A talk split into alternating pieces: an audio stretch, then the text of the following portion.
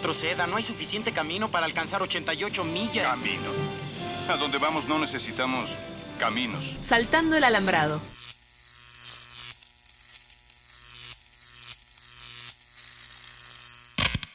Niño Wood. Sex Education, toma uno.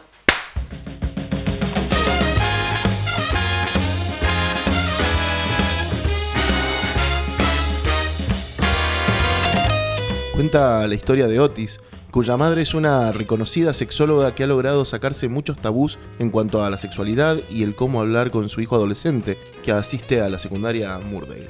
Para favorecer un poco la ficción, es en este punto donde a las ya alborotadas hormonas de los jóvenes le agregan un poco más para que todo el mundo solo esté pensando en sexo y que el único gran problema que tienen es su sexualidad y los tabús. Bueno, no estar así, pero te va poniendo en sintonía con la serie y su nombre. Y es aquí donde empieza la verdadera historia de la serie. Otis tiene una crush, pero no se anima a decirle y empieza a seguirle la corriente a todo lo que ella dice, por lo que deciden explotar todo el potencial de Otis en cuanto a los saberes adquiridos sobre sexualidad transferidos por su madre. Es así como montan un consultorio de terapia y consejos sexuales en un baño abandonado del colegio al que asisten. Lo rico en concreto de esta serie son las historias de cada uno de los personajes y la evolución de los mismos. La semana pasada, el 17 de septiembre, se estrenó en Netflix la tercera temporada de Sex Education.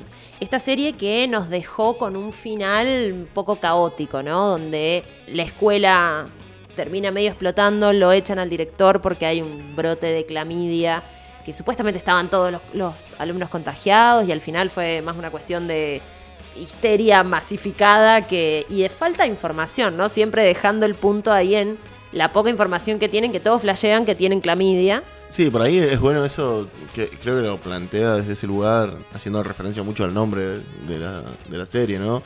Exacto. Eh, esa desinformación hace que cualquier síntoma que me imagino que puede parecerse a, termino, bueno, eh, lo tengo. Exactamente. Por otro lado, la historia entre Otis y Maeve, que queda ahí media trunca porque él decide, se anima a confesarle y a decirle que la ama, y este otro personaje, el vecino que tiene ahí en el, ¿cómo es que se llama? En el aparcadero de trailers, De trailers, sí. que es concepto rarísimo para nosotros. Este, viene y le borra el mensaje y nunca le dice que Otis la había ido a buscar, entonces queda esa cosa ahí como media trunca. Por otro lado, Jane, perdón, Jean, Jean, Jean. Jean, siempre Jean. digo Jane. Jean Milburn, la madre de Otis, se entera que está embarazada cuando se separa de, De Jacob. de Jacob. Y bueno, queda ahí como caótica. En el medio pasó una pandemia, pasó mucho tiempo. Claro, claro. Pasó mucho tiempo para estrenarla. Exacto. Pero vino recargada la serie. Vino, vino recargada, vino con muchos más conceptos, con personajes nuevos. Y creo que tiene cuestiones mucho más claras. Sí, eh, uno siempre tiene el miedo, ¿no? Cuando ya pasan la segunda temporada de que, bueno, ya agotaron. ¿Qué, qué- qué aparece ahora? Y, y como que tiene, tiene esa cuestión de renovar, teniendo en cuenta que no, que no ha tocado todos los temas que podía tocar y que en algún punto, hasta la temporada 3 creo, había una represión como en el ambiente, pero que no está totalmente explícita. Y viene la tercera temporada a eso, a, a poner una represión explícita en el medio de, la situación. Los alumnos, las alumnas, todos están como mucho más definidos, como más seguros, como ya con una decisión de, explorar su, su cuerpo, su sexualidad, las cuestiones de género, de autopercepciones y, y demás. Y viene esta directora rarísima, caída del cielo, como con una cara angelical y, y con, una, con una energía como, yo soy buena, vengan, cuéntenme, trátenme por, por mi nombre de pila, yo vine acá a ser medio amiga de ustedes.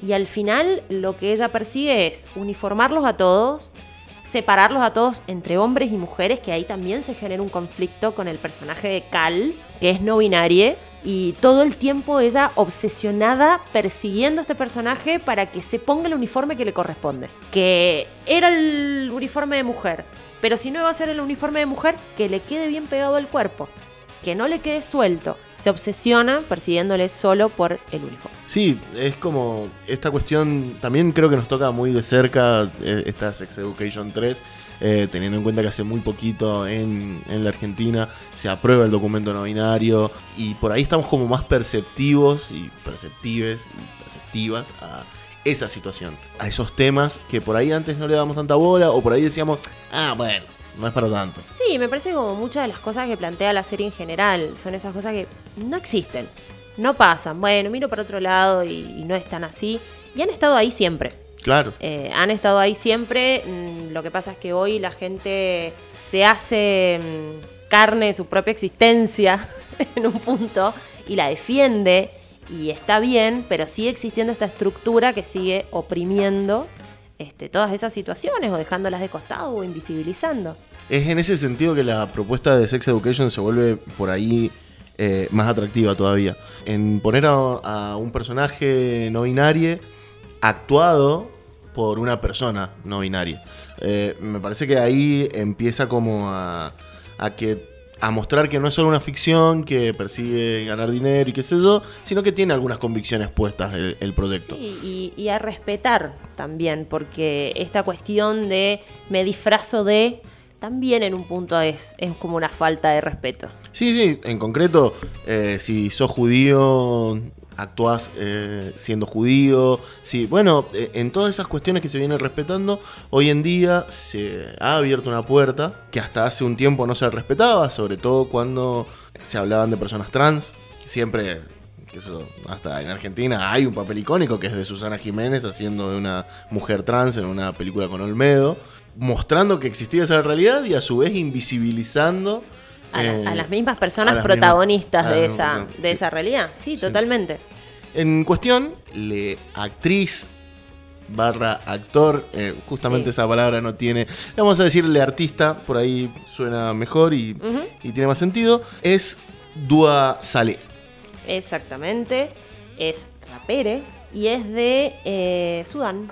Y en contraparte a, a ese nuevo personaje que se suma a la serie, aparece el personaje de la nueva directora, Hope Haddon, que es actuada por Jemina Kirk, que viene en algún punto a representar la, la contraparte de, de una belleza hegemónica, una mujer. eh, bueno, todo lo que supuestamente el sistema dice que debería ser. Sí, totalmente. Además ella siempre poniendo eh, a lo largo de la serie, hablando de su marido y hablando de, de los hijos que quiere tener, que en un punto no los puede tener tampoco. O sea, también ahí tenemos un conflicto personal de la directora. Este, pero bueno, sí, es como el agua y el aceite ahí tratando de convivir en, en- la escuela.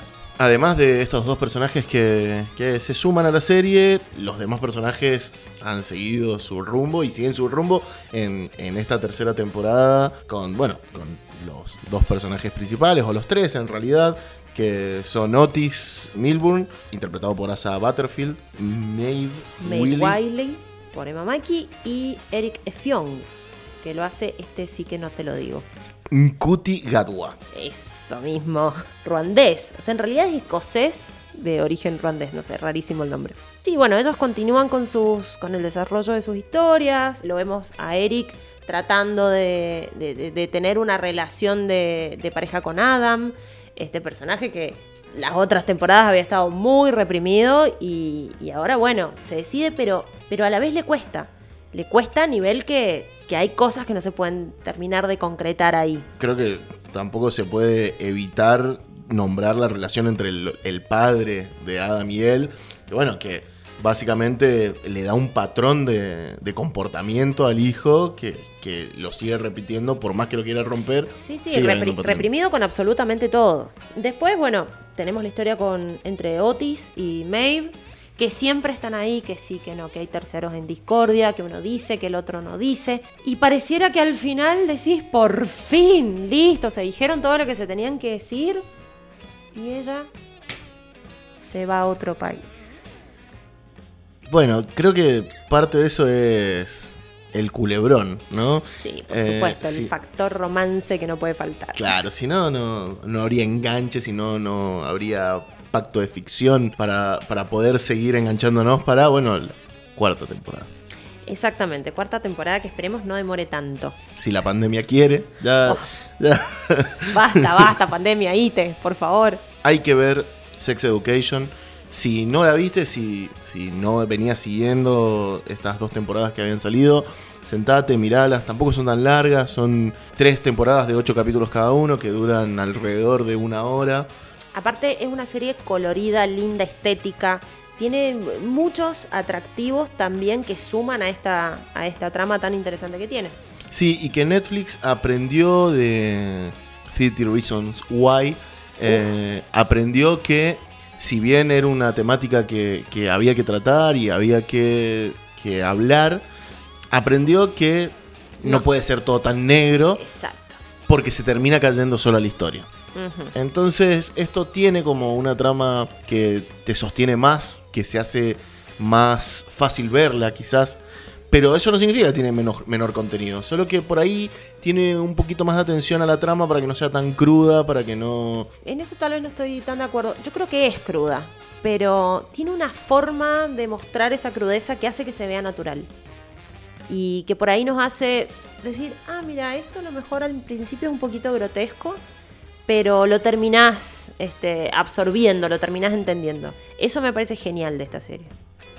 En cualquiera de los dos casos, miren Sex Education. Sí. Y nos pueden decir en nuestras redes sociales de qué lado. Además que va con una recomendación también, después busquen en las redes. Este, vamos a dejar ahí unas recomendaciones de otras series o películas que tienen que ver con la trama para que, para que puedan ver.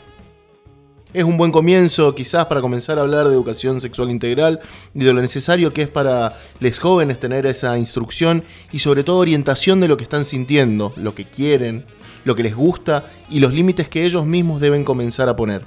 Sobre todo porque es una serie actual que pone foco en los adolescentes actuales con sus problemáticas, pensamientos y principios de esta nueva era en materia de conquista de derechos y también porque podemos empezar a comenzar un camino mucho más libre de lo que se ha conocido en nuestra sociedad hasta ahora.